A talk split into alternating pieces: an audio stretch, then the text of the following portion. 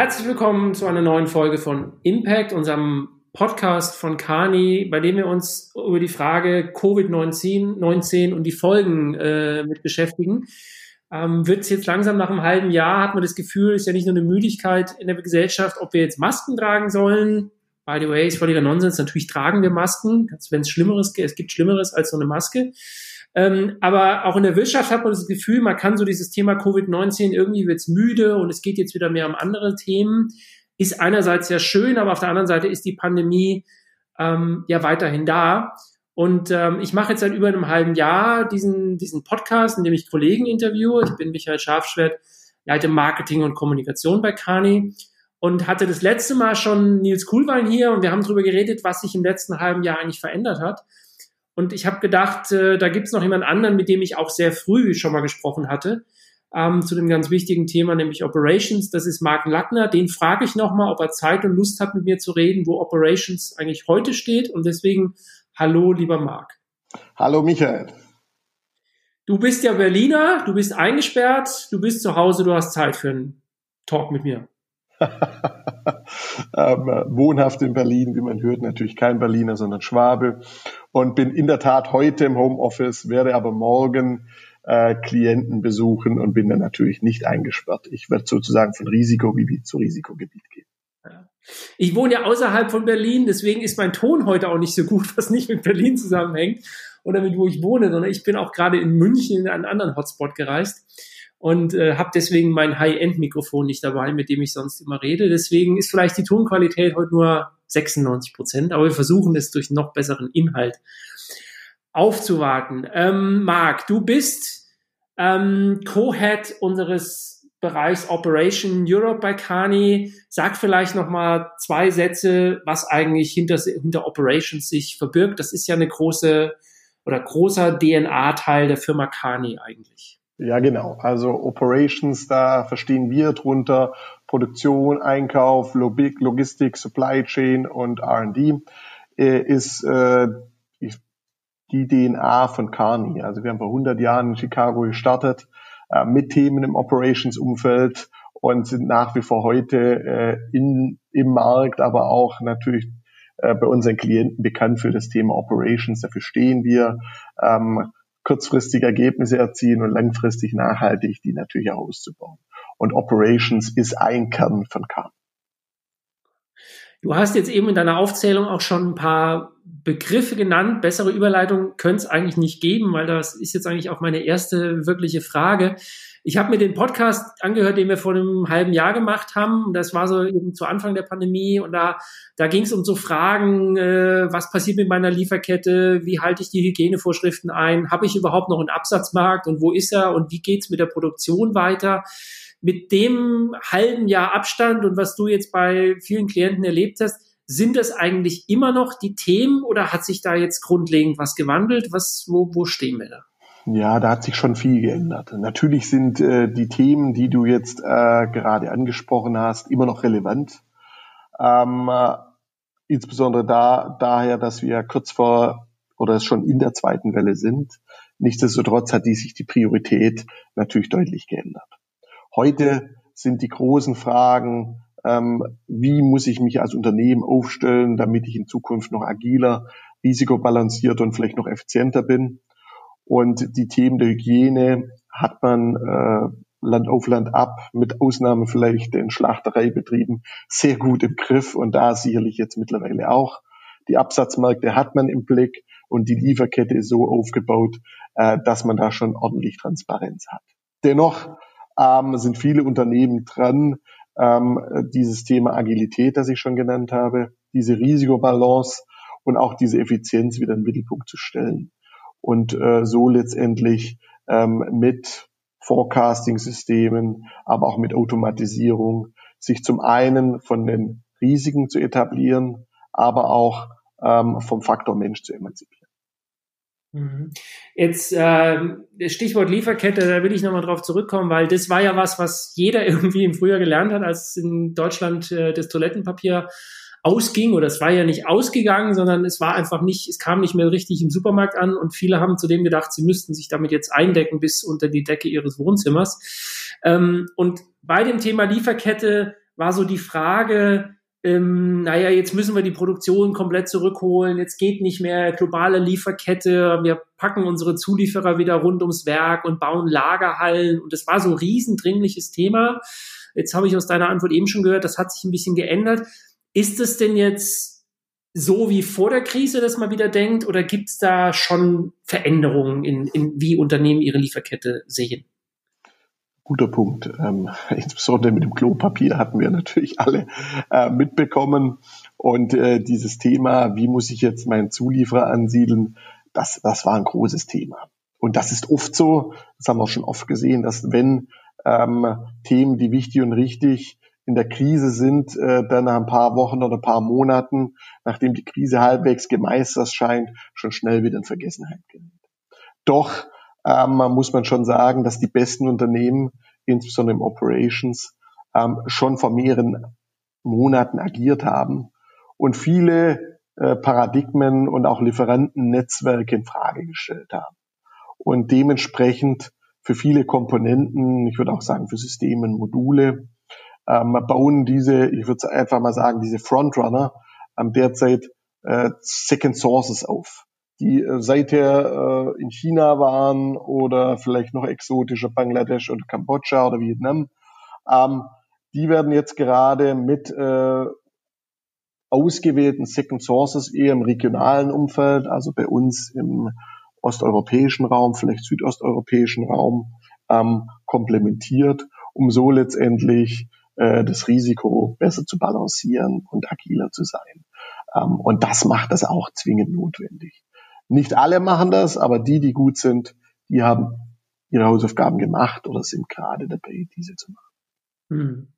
Und Second Source heißt, die beziehen also schon weiter aus Beispiel Kambodscha, bauen aber eben in Südosteuropa was auf und haben dort einen praktischen, also nehmen einen prozentualen Anteil, den sie dort produzieren und aber auch eine gewisse Kapazität vorrätig, um ähm, kurzfristig auch höher zu fahren, damit sie eben nicht ganz blank sind, wenn es wieder zu einer Unterbrechung von globalem Schifffahrtsverkehr kommt. Verstehe ich ganz, dich so, David? Genau, ganz genau. Also äh, ich, ich glaube oder ich bin überzeugt, äh, die Kostenvorteile, die wir in bestimmten Segmenten haben, die sind einfach da, die werden auch gebraucht.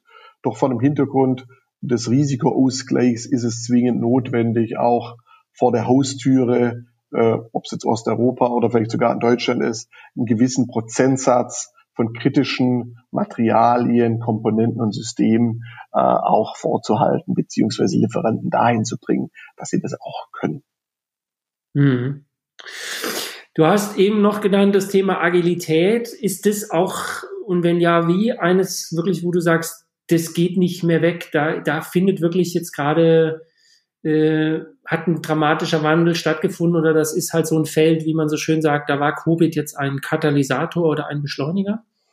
Ja, also Covid ist, ist in der Tat ein massiver Beschleuniger und Katalysator für verschiedenste Themen.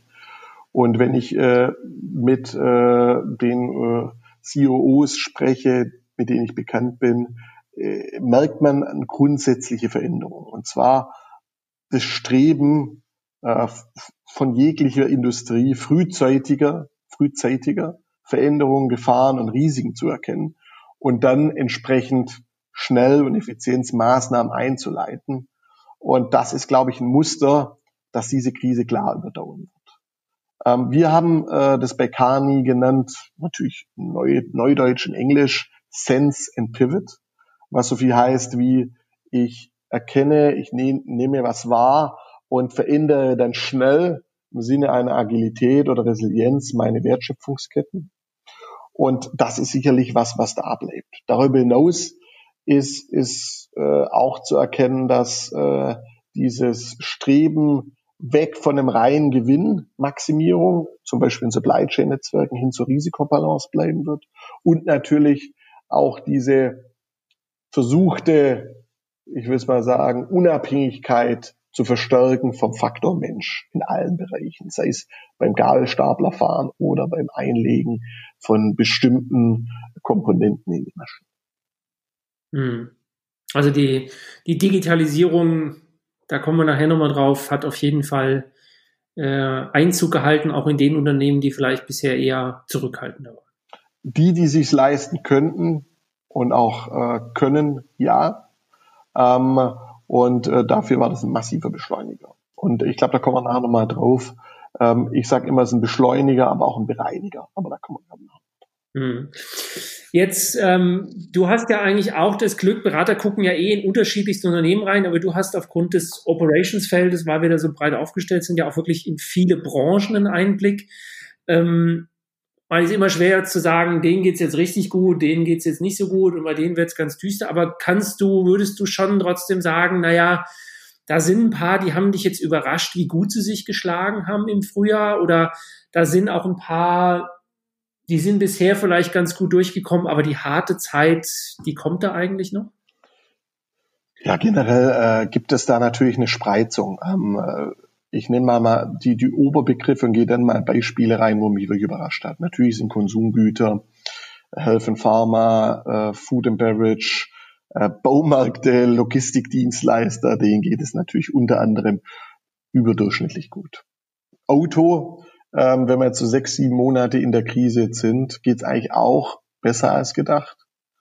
Ähm, aber Bereiche wie äh, Luftfahrt, man denkt nur an Lufthansa oder Tourismus, Einzelhandel oder auch Gastronomie, das werden wir jetzt dann auch nochmal sehen in der zweiten Welle.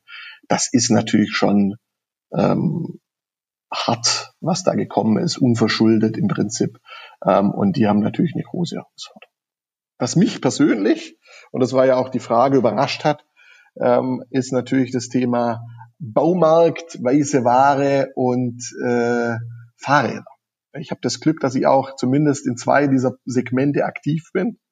Ähm, und äh, wenn mir einer gesagt hätte am Jahresanfang, äh, die Fahrradbranche boomt mit 20, 30, teilweise 40 Prozent, ähm, hätte ich ihn für verrückt gehalten. Natürlich gibt es dann Überlagerung durch E-Bikes, aber irgendwie äh, war der Drang der Deutschen, äh, im Freien zu radeln und sich zu ertüchtigen und äh, da unterwegs zu sein, äh, das hat mich wirklich überrascht.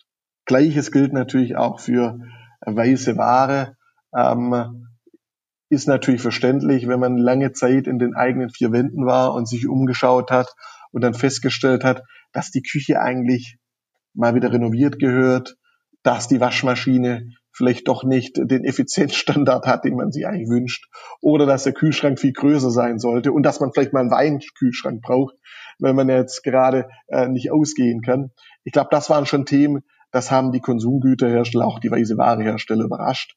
Und ich habe da mal mit einem gesprochen, der hat gesagt, in der Krise war der Wahnsinn, dass sogar Tiefkühltruhen ausverkauft waren. Also Tiefkühltruhen, da hat man vor einem halben, dreiviertel Jahr gedacht, die, die gibt's gar nicht mehr, die braucht man gar nicht mehr in Deutschland. Und auf einmal haben sie äh, die Deutschen wie verrückt in ihre Keller gestellt. Und das fand ich schon interessant. da kann ich dir zu sagen, ich habe einen neuen, ähm, einen neuen Mixer gebraucht für die Küche. Und ich war in zwei äh, Elektroläden und im zweiten habe ich dann noch genau ein Modell bekommen und zwar das Modell, was seit Wochen das Ansichtsmodell war. Ähm, und als dann die Aufkleber abgemacht wurden, war das Ding auch schon von außen, man sah richtig, wo das Plastik jetzt wochenlang Sonnenschein drauf hatte, weil es auch komplett ausverkauft war. Und die auch sagten, wir werden auch die nächsten Wochen keine Mixer mehr bekommen. Sie haben jetzt den letzten bekommen.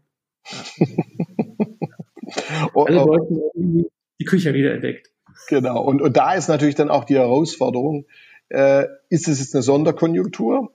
Mhm. Und wir werden massiv dann in diesen Unternehmen Herausforderungen in den folgenden Jahren haben. Oder ist es einfach ein Thema, äh, Stichwort neue Biedermeierzeit, wo man sich jetzt auch in Zukunft viel mehr und schöner häuslicher einrichtet. Ähm, so nach dem Motto, ob ich je verreisen kann, weiß ich nicht, dann äh, habe ich es lieber zu Hause. Mhm.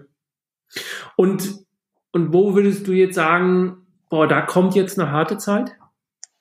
Äh, sicherlich äh, im Einzelhandel, Gastronomie, Luft und Luftfahrt und Tourismus, die sicherlich äh, ein bisschen aufgeatmet haben zwischen, ähm, ich sag mal, der ersten und jetzt vermutlich anstehenden zweiten Welle. Ähm, und die sicherlich, äh, in Berlin sehen wir es ja jetzt auch schon, äh, Sperrstunden haben, die natürlich äh, Restriktionen haben, äh, im, im, im, im Einzelhandel früher oder später. Und, und das, das ist schon ein Thema, was, was schwierig sein wird. Und äh, Kultur selbstredend ähm, die äh, es vielleicht jetzt eine lange Durststrecke hatten und sich irgendwie über Wasser halten konnten, aber nach vorne hin wird schwieriger. Und gleiches gilt natürlich dann auch für, ich sage immer, Tier 2, Tier 3, Tier 4 Lieferanten in der Automobilindustrie, ähm, die natürlich nur bestimmt, wenn sie jetzt keine technologische Differenzierung haben, sich über Kosten differenzieren können. Und wenn dann äh, aus irgendwelchen Gründen wieder die, die Absatzzahlen schwanken, ähm, dann ist die Frage, wie lange diese dann noch durchhalten. Mhm. Und eine Branche hast du jetzt nicht angesprochen, das würde mich interessieren, weil es da in der letzten Zeit öfter Artikel gab, die auch sehr unterschiedlich waren. Was würdest du sagen, wie es mit dem deutschen Maschinenbau weitergeht? Ja, ist eine gute, gute, gute Frage. Also ähm, ich habe keine, wie soll man sagen, keine Glaskugel.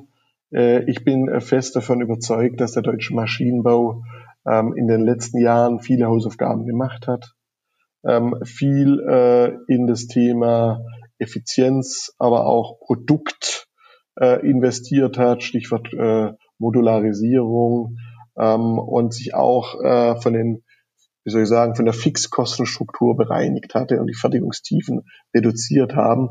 Und ich doch stark hoffe, insbesondere im Wettbewerb zu anderen ähm, äh, Maschinenbauindustrien in anderen Ländern, dass wir da gut aufgestellt sind. Es wird dennoch herausfordernd und äh, dadurch, dass wir natürlich sehr abhängig sind von verschiedenen Schlüsselindustrien, äh, wird es spannend, wie die einzelnen Unternehmen da durchkommen. Insgesamt denke ich aber, dass wir gut vorbereitet sind. Hm.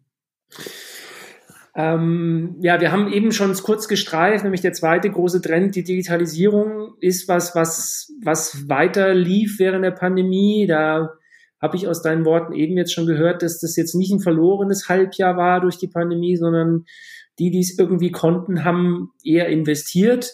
Ähm, und äh, man verbindet es oft natürlich vor allem als persönlichen Innovationsschub Homeoffice, sofern heimische Netzanbindung und so das alles mitgemacht hat. Aber wo, wo würdest du sagen, waren jetzt die großen Innovationsschübe im Bereich Digitalisierung im, mhm. im Operations? Mhm. Vielleicht nochmal zur Digitalisierung generell.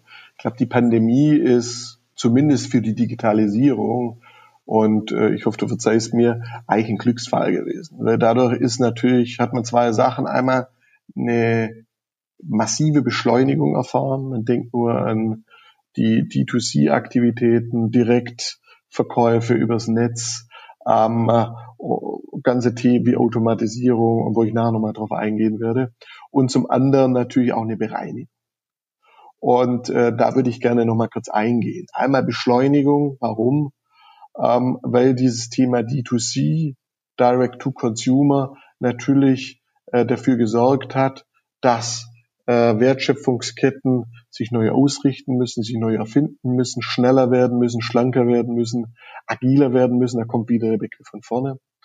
Und äh, wir natürlich auch gesehen haben, dass der Faktor Mensch in der Wertschöpfungskette natürlich gut ist und richtig ist, aber auch manchmal Herausforderungen hat. Und dementsprechend ist natürlich auch die Digitalisierung in den vier Wänden angekommen. Und man versucht dort äh, derzeit verstärkt das Thema interne Logistik, sprich vom Gabelstapler weg zu einem HEV, also einem automatisierten ähm, äh, Führungs- und, und Stapelelement zu kommen. Ähm, das Thema ähm, Cobots, wie kann ich leichte automatisierte Themen äh, etablieren, aber auch in den indirekten Bereichen Themen wie Remote-Analysen, also wie kann ich von zu Hause aus sicherstellen, dass zum Beispiel Maschine noch richtig läuft oder ähm, was wir jetzt auch vielfach im Konsumgüterbereich sehen, das Thema In-Process Quality Control. Das heißt, dass man die Qualität über Parameter steuert und nicht immer, äh, ich sag mal, Proben nimmt äh, oder die Maschine abschaltet und erstmal einen Test macht, ob das auch funktioniert. Das ist natürlich schon eine spannende Zeit. Ähm, irgendjemand hat mal gesagt, es wäre eine cool Time. Also es kommen, passieren coole Sachen, aber es ist eigentlich so kühl, da will man eigentlich nicht leben.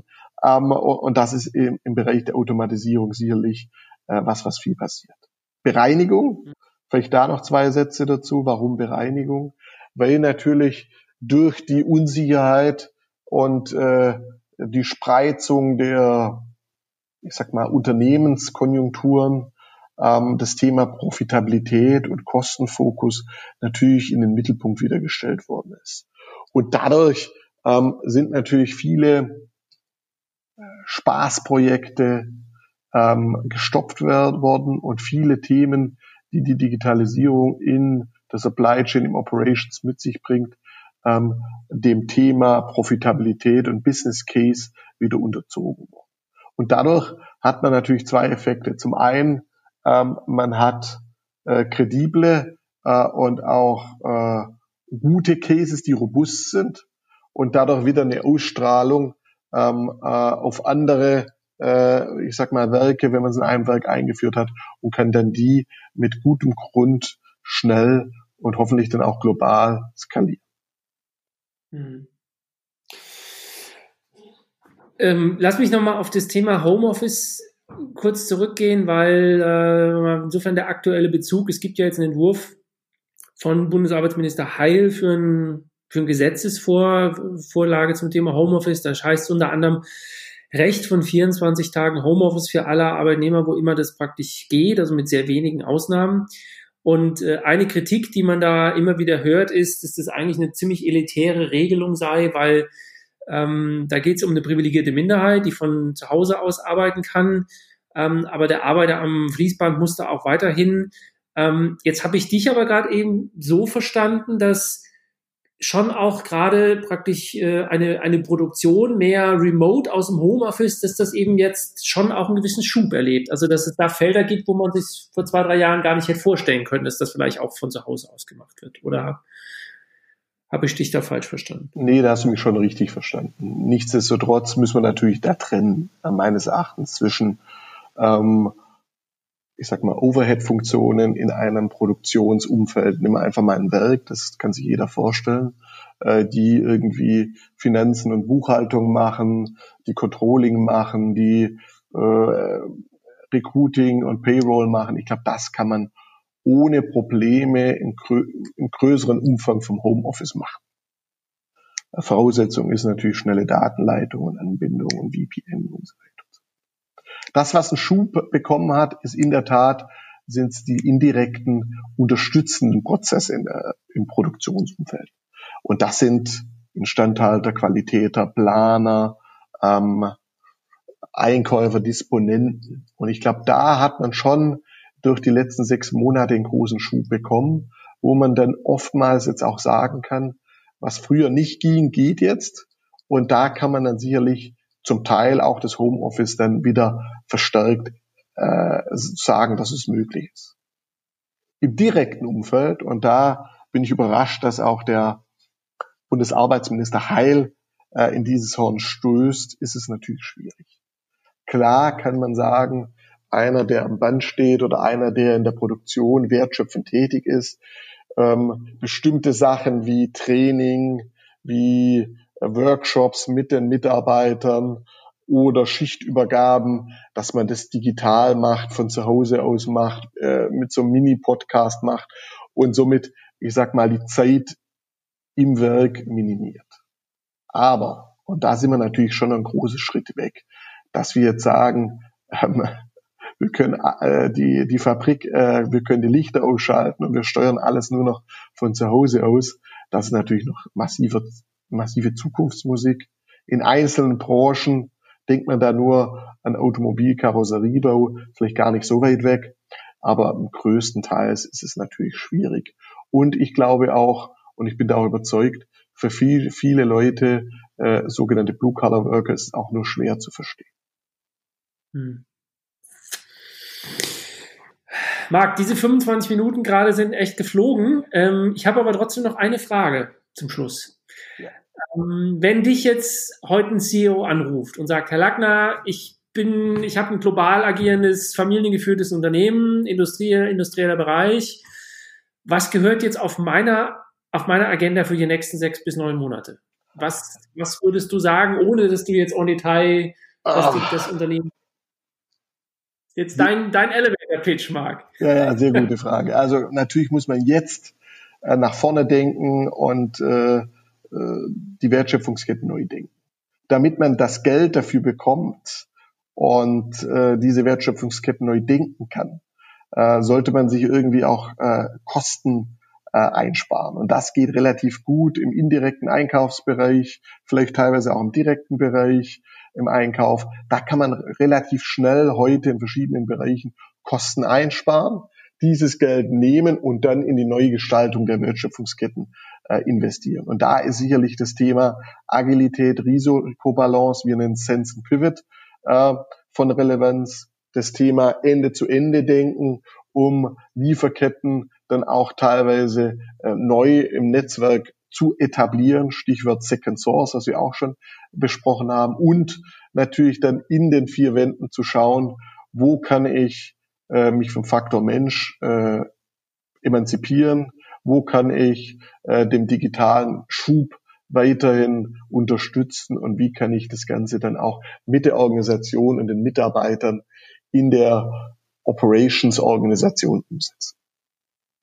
Das würde ich ihm sagen. Also derjenige, der mit Marc Lackner die Frage dann intensiver diskutieren möchte, der kann das natürlich auch tun, indem er ihm eine E-Mail schreibt, mark.lackner.kani.com oder Marc hat auch ein LinkedIn-Profil und da ist wichtig, dass Marc mit C geschrieben wird. Es gibt nämlich auch einige mit K. Ähm, Marc, vielen Dank dafür. Ähm, spätestens in einem halben Jahr reden wir wieder. Ich freue mich mir drauf. äh, mir hat es Spaß gemacht. Es hat heute, zumindest bei mir, bei der Aufnahme jetzt so ein, zwei Mal ein bisschen gehakt. Das liegt, glaube ich, daran, dass auch in München die Netzanbindung nicht immer perfekt ist, was mich tröstet als jemand, der im Umfeld von Berlin wohnt. Ähm, und äh, wer den Podcast mag, wer uns äh, kommentieren möchte, wer uns teilen möchte, empfehlen möchte, wir freuen uns immer über Likes, über Shares. Ähm, es gibt uns auf äh, unserer Website, es gibt uns aber auch bei Spotify, bei Podigy und allen anderen wichtigen Podcast-Formaten. Und ähm, ich sage vielen Dank bis zum nächsten Mal und vor allem vielen Dank dir, Marc. Gern geschehen.